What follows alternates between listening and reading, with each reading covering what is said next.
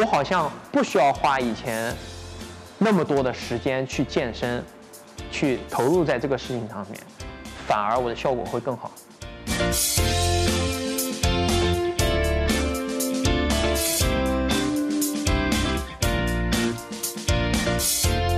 就你先是把一个做好，对不对？我先是第一个动作做得很标准，我在做一百个的时候，还是一样的动作。最后呢，在十分钟里面或者更短的时间里面做这一百个的时候，还是一样的。这个时候有时间限制的时候就是强度，你就开始输出高了，对不对？其实就是休息时间越短越短越短，你的强度就越来越高，越来越高，越来越高。对。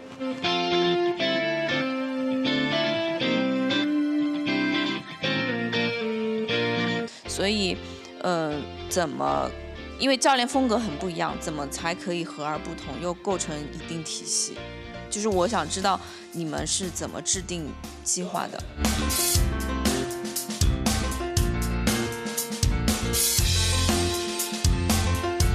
去年一开始接触 CrossFit 的时候，就是，哎，我想这个双力臂怎么上得去啊？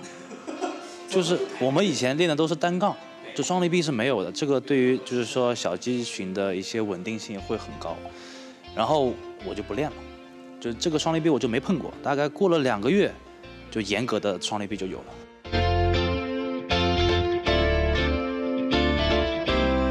所以换而言之，目前 Project One 的计划是最有效、最科、最最最先进的，对吗？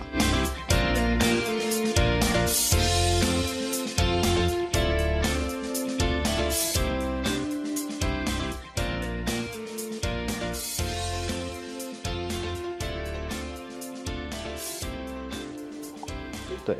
我继续问。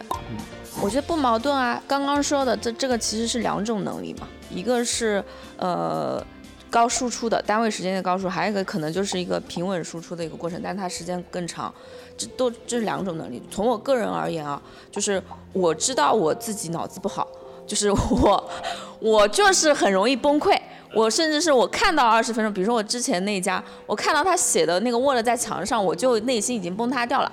因为它上面写了二十五分钟，干嘛干嘛干嘛，但是对我而言，就是这也是一个锻炼过程，呃，就是比如说我我现在在这儿，然后可能大部分的 Word 是七分钟或者十分钟，就是我可能就跟你们比起来，我可能还不能达到就百分之百的那种释放或者干嘛，但是我做完我也躺在地上，OK，这个能力有锻炼到，但是。难道二十分钟或者二十分钟以上的就不需要了吗？就是，呃，我们在设设定计划的时候，这个二十多分钟或者是七分钟的这个比例是怎么去权衡的？一个二十分钟的比例是我们和一分钟的比例可能会放在同样的一个比，就是这么一个极端。就是我们在设定计划的时候，你的纯有氧的代谢和你的纯磷酸的代谢，我们会把它放在差不多的一个这个呃比例里面。这是两个非常极端的东西，一个就是短距离全冲刺百分之百输出或者说更高，然后一个是这个呃一直百分之四十左右的一个这个输出。因为你在二十分钟的时候，你不可能输高的，一高就爆了，然后就停，然后你又降下来，对不对？你平均下来拉拉了最后一个拉个表，如果有个表格的话，就是百分之四十七。但是，呃，通过一些，比如说科研，现在世界上最最这个呃最前卫的一些这个啊研究，或者包括竞技体育的这种训练，他们是这个放弃了呃叫有氧训练，就基本很多很多的这种教练已经完全放弃这个了。他是利用，因为你在训练无氧能力的时候，你的有氧能力会提高。就这么一个论点，在真正出来了以后。而得到实践了以后，很多人去放弃了那种长距离的训练方法。原来我们在，呃，我记得我在省队的时候，我们是对量的，一天两万米。我们比如说练八百的时候，就是二十个八百，或者说十个八百，然后一个包干时间。哎，他让你的这个一直是在这么你应该也有这个没有？你没有。比如说我们练四百的时候，就是二十个四百，游到死。然后那是有的，就二十个四百，就我这一辈子才有过一次吧。我那时候就是堆量堆的太多了。对。但是后来我这个在练这个嗯到美国去比 NCAA 的时候，就教练每天一共就有三千到五千码压压的 Yard，码特别少，我就感觉不知道在干什么。然后呢，一开始的时候特别不适应，但是到后面的时候，当我强对力发不出来，嗯，就是这个感觉，就是我力发不出来，我每天游完以后感觉没练到，我自己再去搞一点别的，然后再打个篮球，然后就感觉哎精力精力往下走，消耗掉了。对，但是成绩没有提高。但后来我就去研究这个训练的方法，发现他们这个已经非常的前卫了。它加上了力量训练，加上了这个呃高强度训练，就是我们的训练强度比以前，就我对强度的理解变了太多。我每天只游了很多的短距离冲刺，然后我两百米全长，而且是很夸张的，我两百米长了十几秒。比如说你的这个，如果你的职业是这个长距离，比如马拉松，那你可能可能要这个比别人多触碰一些这种非常长距离的东西，但是也不会特别多。这种有氧的这个长距离，包括以前那个练铁人三项的很多人，他也是以前就是天天跑一个，就搞一个这个全全距离啊，或者半个半个距离。嗯。到后面的时候，慢慢慢，他们发现这种方法其实不如让你的这个很多间歇的分段，比它比现在原来的这个我这个跑全马是这么一个这个呃强度提高得很慢在强度对嗯。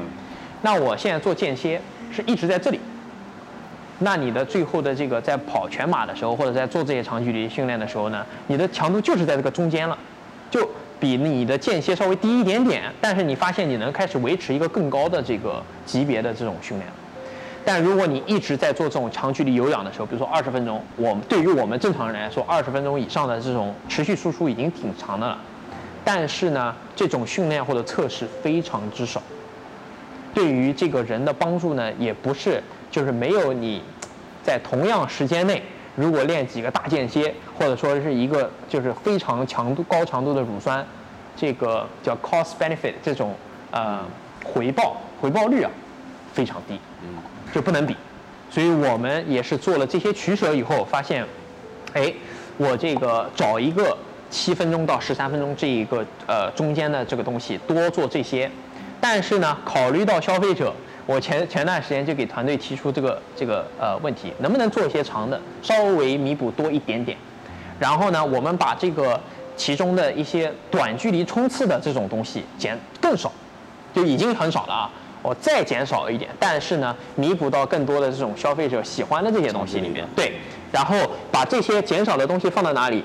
放到我们的第二个第二场训练当中，给真正想练职业或者说是想往这个东西提高很快的人去做这个东西。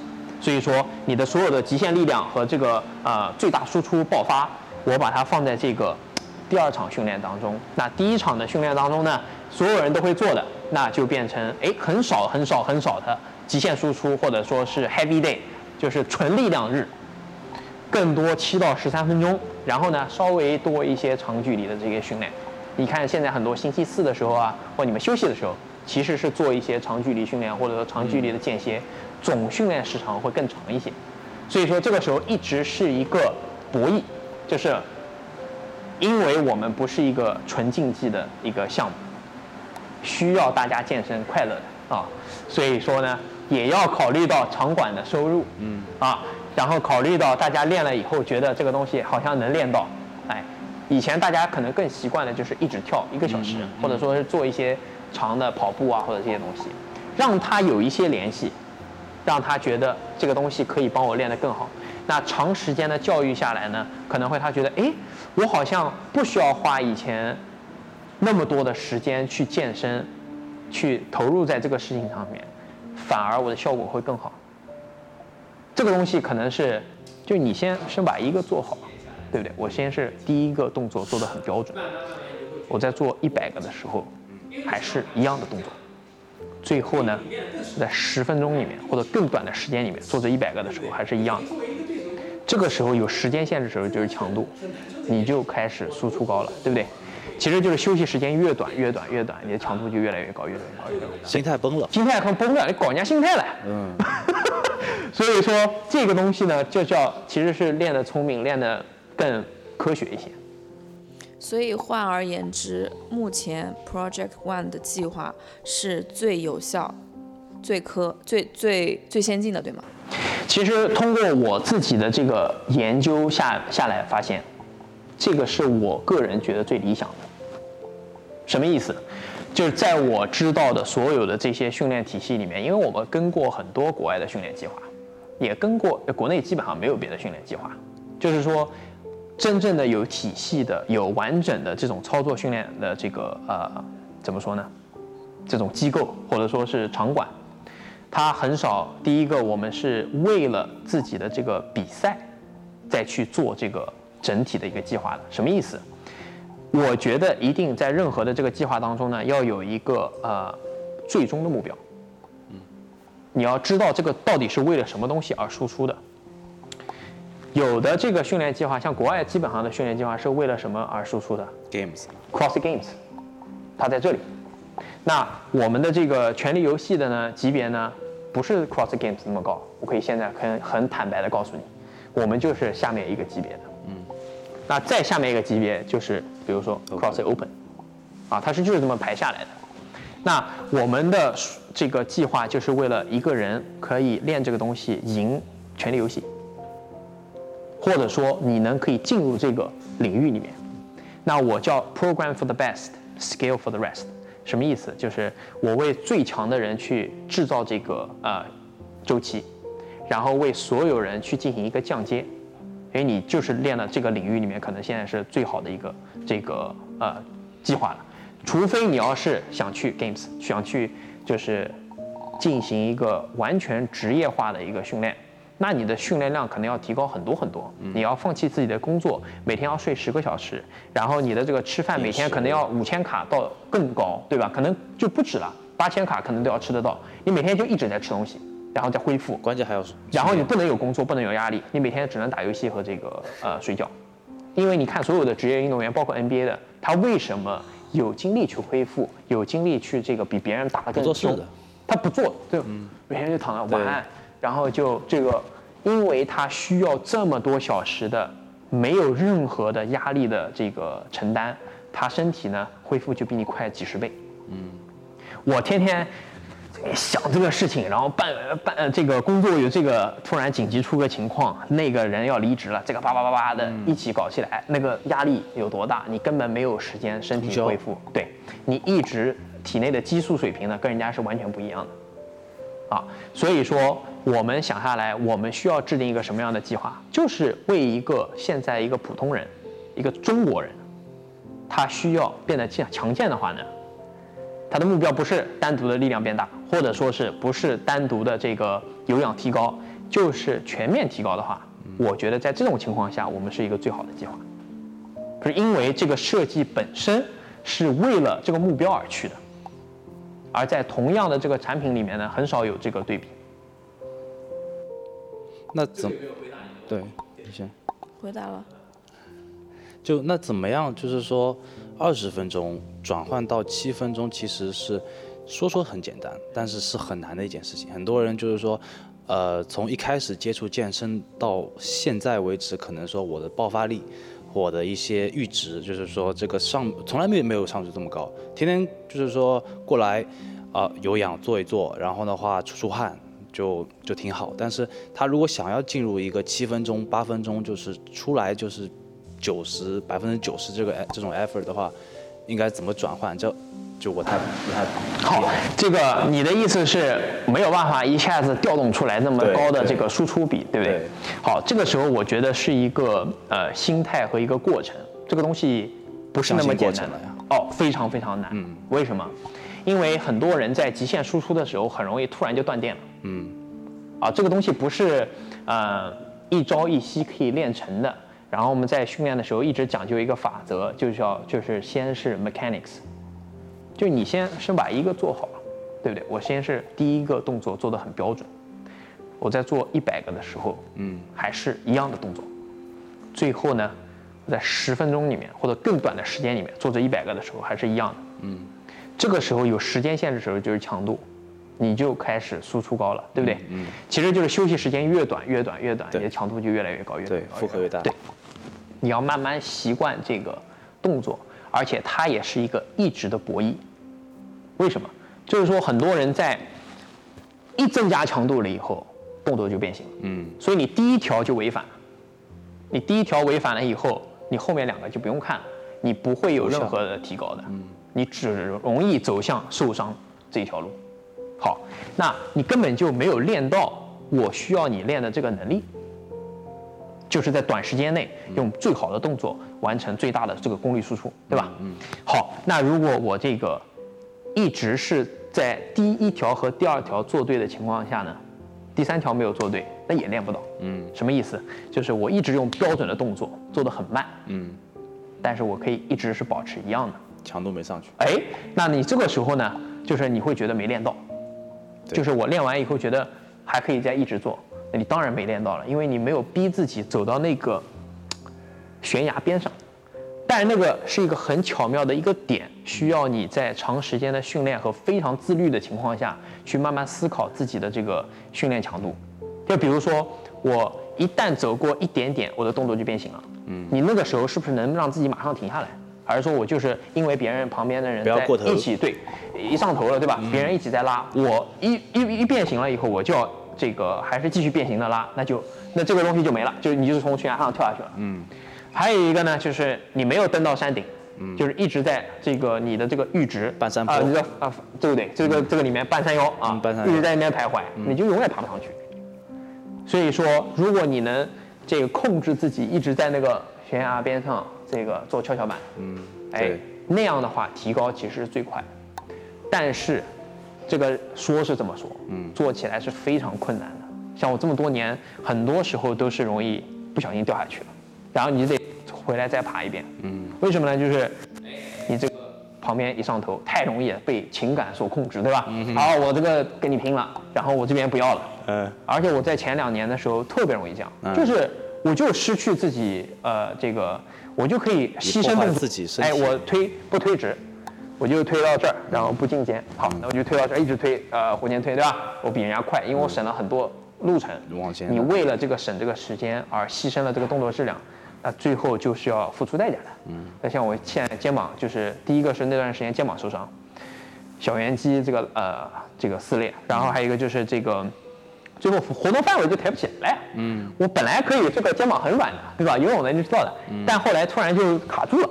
哎，这是因为你一直重复的这个呃就是这个从悬崖上跳下去，它一定会付出一一定会摔伤的啊。所以说你嗯上一次豆沙包说了一个事情很好玩，就是他投资长线。嗯，你想十年的话，如果你想十年以后我上一个这个呃双力臂的话，哎，你觉得可能一点问题都没有，对不对？因为它没有时间的压力。嗯，我可以一点一点一点的积累一个正确的动态模式和力量，然后慢慢让它最后上去。但如果现在放到下个月呢，你突然就觉得，要想点走点弯路，呃，走点抄点捷径，嗯捷径想个地方要挂档，对单单骑了，对不对？哎，所以就是这个道理。你在，所以我为什么我一直很欣赏你在训练的时候的感觉，是因为我能看得到一个职业运动员在这个呃控制油门的情况下，他的控制的非常好。哎，他不是一直这样踩下去，他就这样。哎，他就在那个边缘试探，哎，他就一直能试探到，然后他知道什么时候我动作对了，我马上就踩油门，嗯，然后我动作出现问题嗯，就回来，对对对而且不会受任何身边人的影响。比如说今天我们拼得很凶，前两轮你觉得后来你倒立层有一点变形，哗就回来了。嗯，哎，这种自律性是我觉得可能是需要有的很多的人是经历过，所以他很会做这个事情。但没有经历过的话呢，他就要需要很长时间去悟，需要摔几个跟头，他才会有这个感觉。对，是，这个有没有回答对吧？问题还可以。对对对，相信过程嘛。其实一开始我六月份的时候也是慢慢来，就真的是当时的力量啊各种方面就。就是说一点都不急，就是说，因为我知道这个东西，你如果动作不标准的话，你后面哪怕不是十年了，五年我就五年就废掉了，就而且不仅是废掉，其实我后来发现，就是你练的那些呃变形的力量，就是数量虽然提高了，其实你能力一点都没有提高。嗯，你后来还是要回头再练那个呃标准动作，你能在什么时候维持？它不是一个可持续、可持续的这个呃计划，对对或者说是一个这个呃方法。那那所以就是说，包括小程序现在和现在课程上面，就对于我来讲是应该说是先小程序为主，还是课程为主？就是还是两个都要。哎，这个我觉得有也有这个很多人这个训练的疑问，就是我一直觉得我们在推出线上了以后呢，这个很多人会觉得，哎，那我这个用你的计划去别的地方练不就行了？对吧？我根本不需要去消费你的这个本身的课程。嗯，那这个其实就是一个我觉得很多人对教练的一个误解，或者说对这个环境的一个误解。那你在这里或者说是有一个非常好的教练的情况下呢，一个好的教练是永远无法被取代的。你没有看过哪个世界冠军是自己跟的一个这个游泳计划，或者说是别的这个训练计划自己练出来的？嗯嗯。为什么一直要有一个好的教练？哎，不管是什么运动啊，基本上很少有这个自己慢慢摸索出来，对吧？要么就是自己是自己的教练，自己要不停的看，但这个弯路走的也很久。那有了教练的这个情况下，他更多的不仅仅是不是一个这个计划的制定，而是纠正。嗯，就是我觉得最重要的一个这个东西就是技术的打磨和纠正。嗯，这也是我们所有课程的时候一开始定下来的这个东西，就是我们这个东西可能是不会牺牲的。我不会说把一个训练当中或者一堂课六十分钟里面，我塞了很多的训练的计划，让你的整体的训练量很高，感觉练到了。嗯。但是我没有任何的时间去给你反馈。动作指导啊，你可以下次留心一下，你在一节课上被教练喊几次。啊，喊的越多，说明你这个可能强度就离那个悬崖边越近。嗯。哎，如果没有人喊你，说明你第一个强度没达到，要么就是动作还不错。啊。你被喊了以后，说明是哎，我已经推到那个悬崖边上了。教练能看得出来，谁是在这个强度推上去了以后会变变形的。嗯，他会给你一些不断的建议，不断的建议。嗯，你在自己没有一个很好的纪律性的时候，你需要一个别人帮助你，有一个第三的第三个这个第三方的啊第三方啊，帮你去提醒一下，怎么样在这种情况下要注意。嗯，那其实我们遇到很多的这种客户是不听的，就是。就跟你拼了，我跟你拼了，要么就是我根本不愿意往上加，或者说是我根本就不愿意这个啊上头了，上上头就是上头，我不愿意管技技术了。那这个时候其实没有办法的，就是我们能做的叫 relentless，就是啊不断的提醒，就是不厌其烦。嗯，因为这是我们的职责，作为教练的职责。但是对于一个客户来说，他可能就是想练得开心，还是我刚才说的那句话，就是他是在做啊客户体验。哎，一个是客户体验，一个是这个职业竞技。嗯，这个东西在教学当中，你在上这个节课的时候也是需要这个区分的。所以我觉得你有了这个计划了以后，首先还是专注于这个课。你在这个六十分钟当中，如果能把所有教练说的东西全部再用心的重新听一遍，把所有的技术都用空杆再摸一遍，你每天都在打磨这个技术，嗯每天你就想着改一点点。嗯。那样的话，你在一年当中的效果，你可以不练所有别的东西，你可能长得都比人家快。那之所以有了第二个，就是说有的人可以就是完全的把这个第一个六十分钟执行的很完美了。我在第二个训练当中，我还能恢复过来，嗯，我还有时间再去做一个同样的这个力量训练，或者说一个周期的话，哎，那个时候你才适合用第二次的训练。所以我们现在完全把它区分开来，就是一个万六十。万四十五和 extra，嗯，你在做万六十的时候，里面也有辅助，嗯嗯，那个就是你这个小时里面可以练掉的，结束了，或者下课直接就把它弄掉了，因为那个时候可能是低强度的一个这个啊训练，那也是需要的，不能缺少。辅助训练。啊辅助训练嘛，对吧？然后在你真正有时间，就是我恢复过来了，完全可以把这个你有自信把这个强度又推上去的时候，嗯，哎，我才去再做第二个训练 extra，对，你不一定是要一个。星期把全部跟掉的，因为我一直觉得训练量不重要。嗯，啊，这这质量很重要。这很多人他搞不过来，他怎么可能训练量不重要呢？不就应该练得更多就越强嘛？嗯，对吧？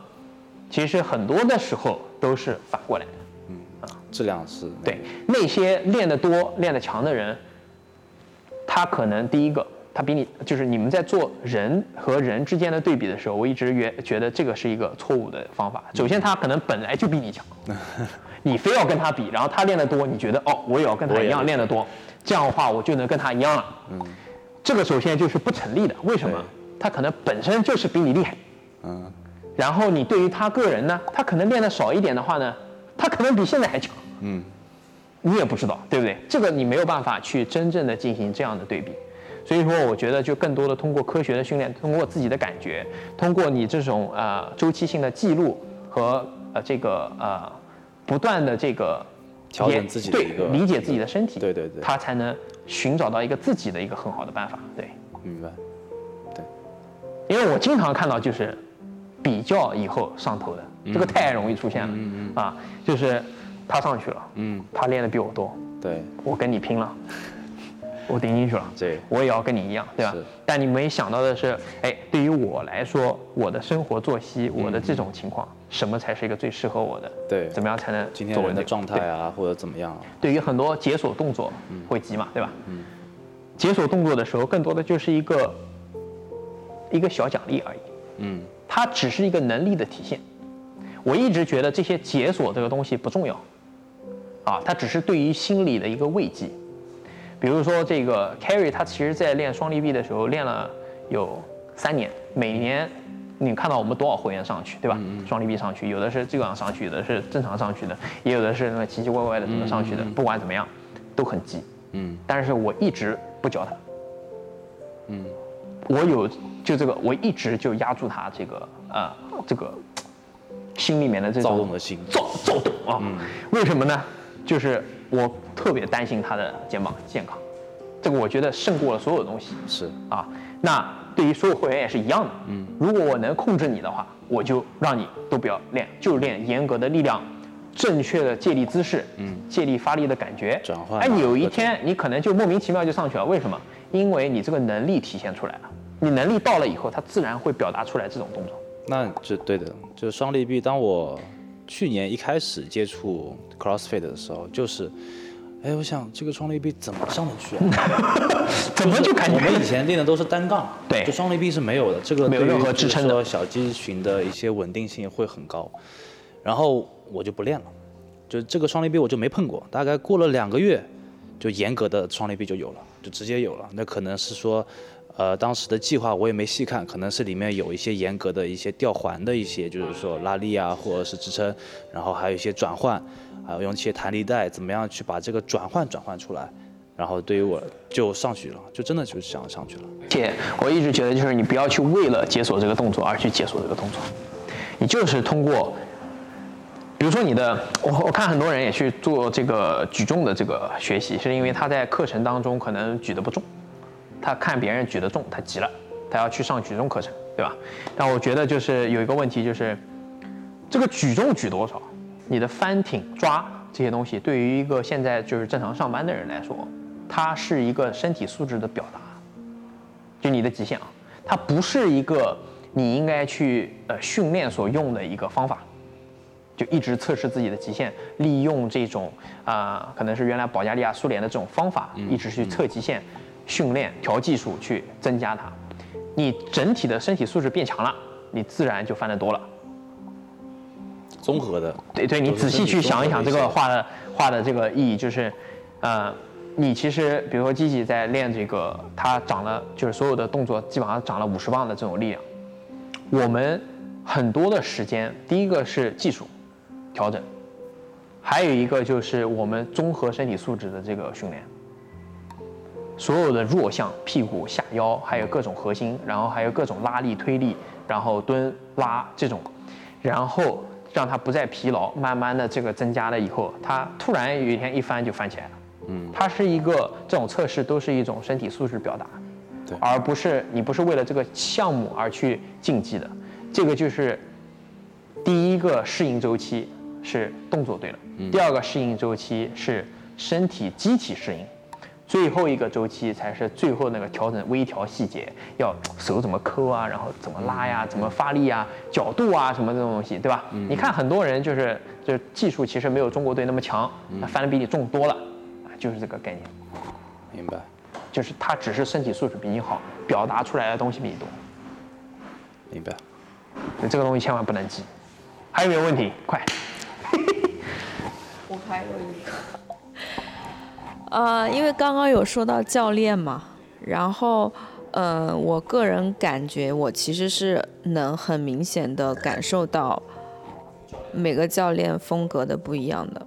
然后，嗯，因为我之前看一篇什么文章，就是什么，呃，就是今年的 Games 它的一个项目的百分比，就是百分之多少的什么单项，百分之多少长长距离之类的嘛。然后，然后你刚刚也说，就是要把就是几分钟之内的这种，然后或者是长时间的是多少？所以，呃，怎么？因为教练风格很不一样，怎么才可以和而不同，又构成一定体系？就是我想知道你们是怎么制定教练的训练体系，还是教？呃，就是你们写写怎么写的？你说制定这个计划本身是吧？对。